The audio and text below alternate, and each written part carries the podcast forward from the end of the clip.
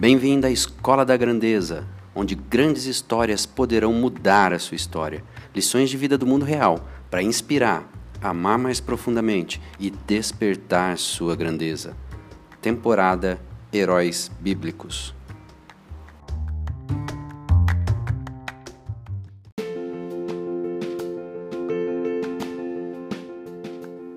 Olá, Flávio Quinalha aqui, e eu criei esse podcast para compartilhar histórias de vida, histórias de homens e mulheres que tiveram a sua vida transformada, que tiveram a sua grandeza despertada e que, de alguma maneira, essa história de vida deles toque a sua história de vida. A intenção minha é que, através de compartilharmos aqui essas histórias de vida, erros, acertos, vitórias, fracassos, que tudo isso colabore para que você tenha de fato a sua grandeza despertada. Nessa primeira temporada, Heróis Bíblicos, como esses homens e mulheres superaram e tiveram histórias de vidas extraordinárias e como que Deus se relacionou e interagiu na vida deles. Venha comigo, vamos para essa temporada que vai ser sensacional.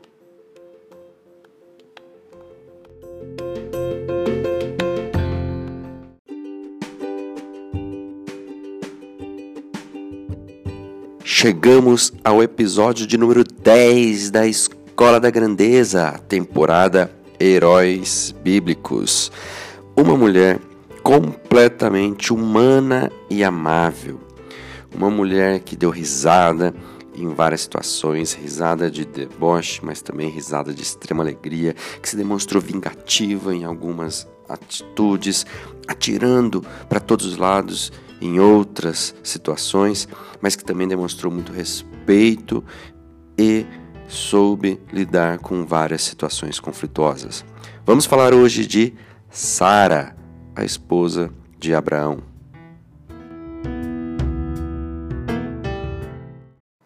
Ah, a espera.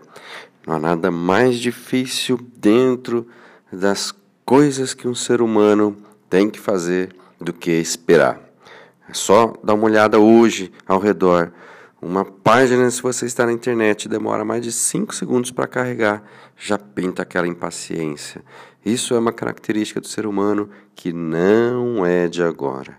Vamos olhar um pouquinho para a vida de Sara, milhares de anos atrás, e ver como que a atitude de esperar pode trazer um trabalhozinho extra para a sua vida, para a minha vida. Então, como eu estou dizendo, provavelmente não há nada mais difícil do que esperar, e quer seja algo bom, ruim ou desconhecido.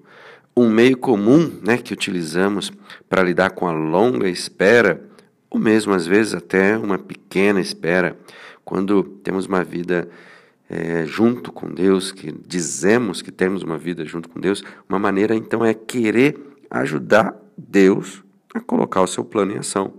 E Sara fez isso e acabou mostrando o que é colocar os pés pelas mãos. Ela estava muito idosa, imagina, para esperar gerar um filho. Então, lógico, imaginou que Deus deveria ter algo mais em mente. E aí do ponto de vista limitado de Sara, isso seria possível apenas se ela desse um filho a Abraão, como? Através de outra mulher. Uma prática comum naqueles dias. Era, como eu já falei em outro episódio, era uma barriga de aluguel, né? Porém, olha só, com, que, com concepção por vias naturais. E é lógico, esse plano aos olhos dela parecia o que? Inofensivo. Abraão se deitaria com a serva de Sara e ela daria à luz um bebê lindo e maravilhoso. Sara então tomaria a criança como sua. E olha, o plano foi executado e o plano funcionou perfeitamente a princípio. Mas quando, né, ao lermos os acontecimentos que se seguiram, ficamos até de até assim perplexos em ver quanto Sara deve ter se arrependido do dia em que decidiu dar um empurrãozinho nos planos de Deus.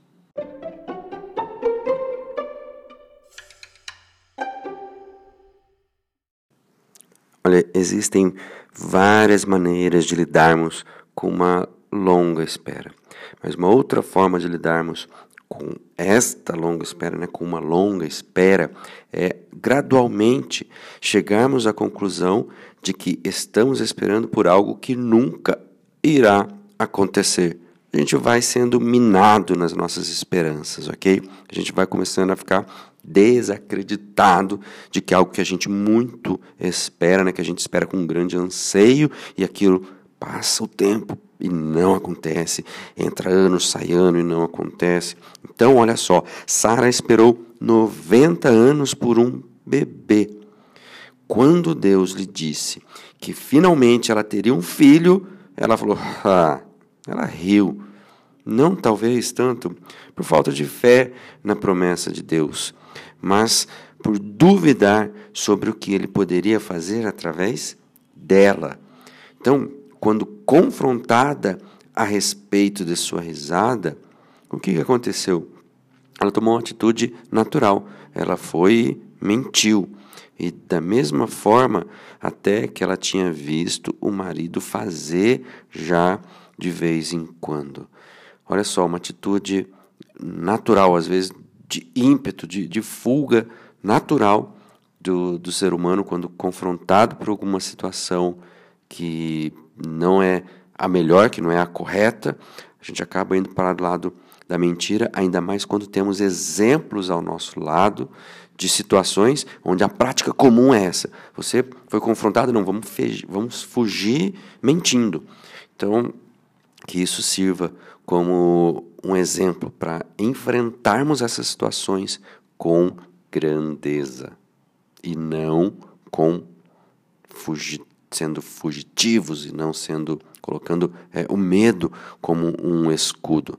Vamos sim colocar a fé, aliás, a verdade como um princípio a ser uma bandeira e um estandarte dos nossos dias, mesmo nas situações em que isso possa cobrar um preço mais alto.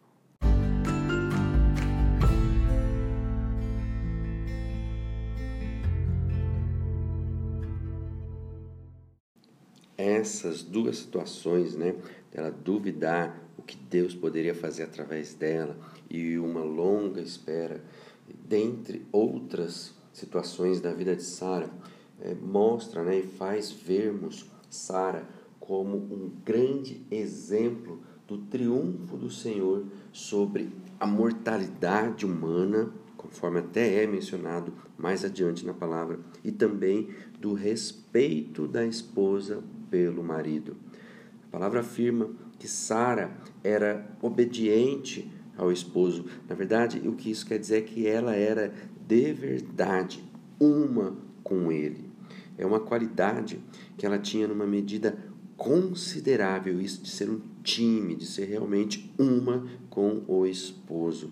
Ela acompanhou o marido em seu desligamento da família para seguir o chamado de Deus para um lugar desconhecido. Veja só, ficou ao lado dele em sua fraqueza absurda diante de um suposto perigo, que foi o perigo de fome quando chegou lá no Egito e também o perigo de, de outros homens quererem tomar e usurpar do corpo dela e ainda assim não vemos qualquer atitude dela de rebeldia, qualquer atitude dela de se contrapor veementemente ao marido, enfim, nós vemos uma completa é, humanidade, mas uma completa pessoa é, inteira, né? uma pessoa plena na missão de viver junto do marido, sim, não deixando de lado a opinião dela. Por exemplo, quando ela começou a tirar em todas as direções, quando se viu na situação da zombaria de,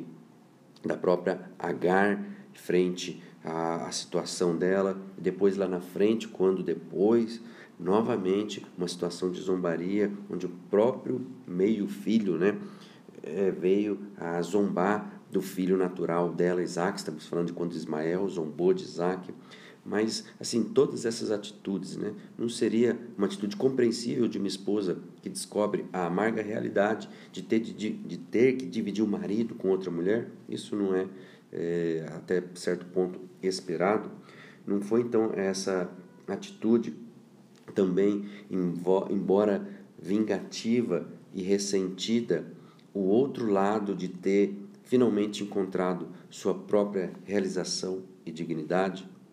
Então, é, quando isso falando já lá na frente, né, quando ela tem o seu filho Isaac e começa a ter atitudes em relação a Agar, e lá na outra situação, quando veio a promessa de que ela teria finalmente o seu filho, a sua risada não demonstrou então um espírito, é, sim, cheio de dúvida, mas em contrapartida, em outra situação, ela riu de aberta alegria quando o Senhor provou para ela né, que nada que vinha dele era impossível. Então, é, não é de se estranhar que Abraão tenha chorado e lamentado muito quando esta mulher humana e amável veio a falecer.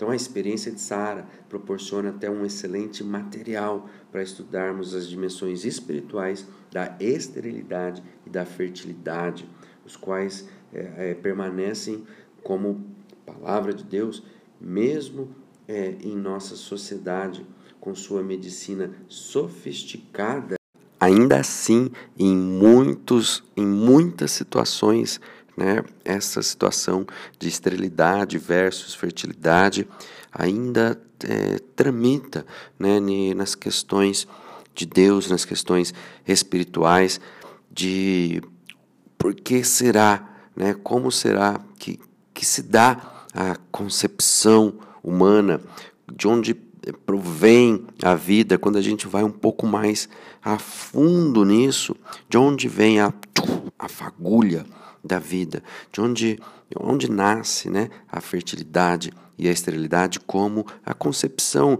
real e verdadeira da vida. Né? É nisso que eu estou é, querendo falar. A medicina hoje está assim sofisticada e muitas vezes ela consegue resolver essa situação, mas eu estou querendo aqui ir um pouco mais profundamente nisso, apenas isso.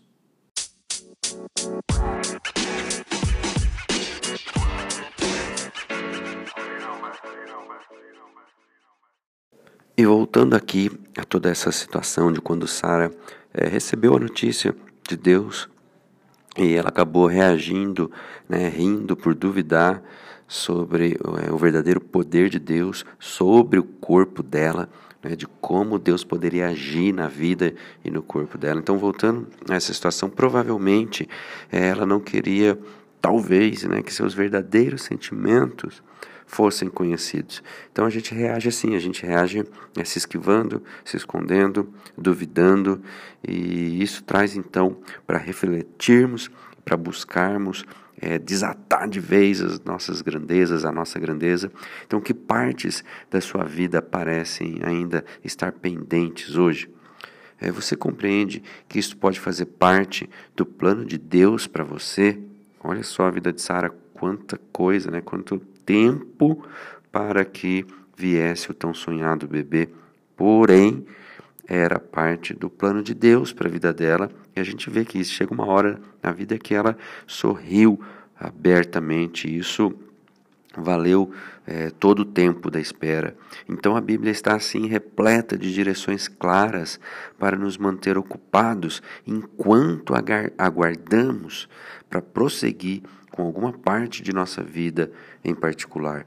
Então, é esperar em Deus não é de maneira alguma não fazer nada, é nos mantermos ocupados mais dentro dos princípios, sem sermos é, subversivos a, a essa regra que, que, na verdade, mantém vivo o nosso ser e, de fato, desperta a nossa grandeza.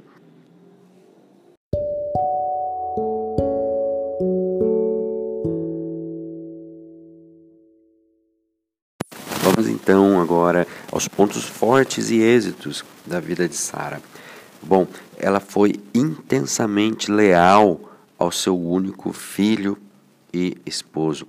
Tornou-se mãe de uma nação e uma antecessora de Jesus.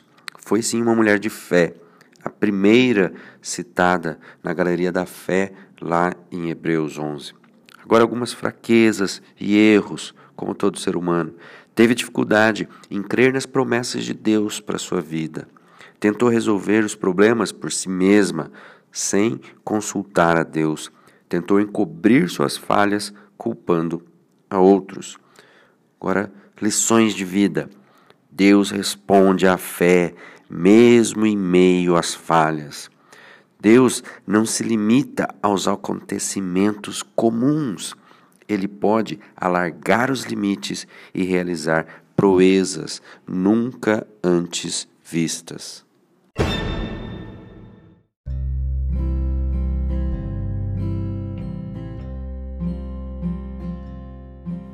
Sara é prefigura a, a pessoa, né? ela personifica a pessoa com a mulher, na verdade, com as ocupações comuns de esposa, mãe e administradora do lar, e de maneira nenhuma isso é algo que traga algum demérito, pelo contrário, famílias prósperas, preste atenção, famílias prósperas sempre têm uma posição chave onde todos são abençoados quando isso acontece, inclusive a esposa. Nem sempre aquilo de ser a mulher que sai, que vai, que precisa conquistar o mundo lá fora é a situação ideal para uma família. Preste atenção porque às vezes muito isso é colocado hoje dentro do universo familiar e a mulher ela tem Sara também personifica é aquela mulher que recebeu uma virtude de Deus, uma virtude humana de Deus, por exemplo, a de dar a luz a um filho, mas o que eu quero dizer aqui é que ela recebeu algo de Deus, mesmo fora da idade, dentro da concepção humana. Então veja que existe sim tempos e momentos de você ter a sua grandeza despertada. Esteja no trilho, esteja com o Senhor, esteja é, embasada nas coisas verdadeiras, porque sim, vai chegar e você terá a sua grandeza despertada.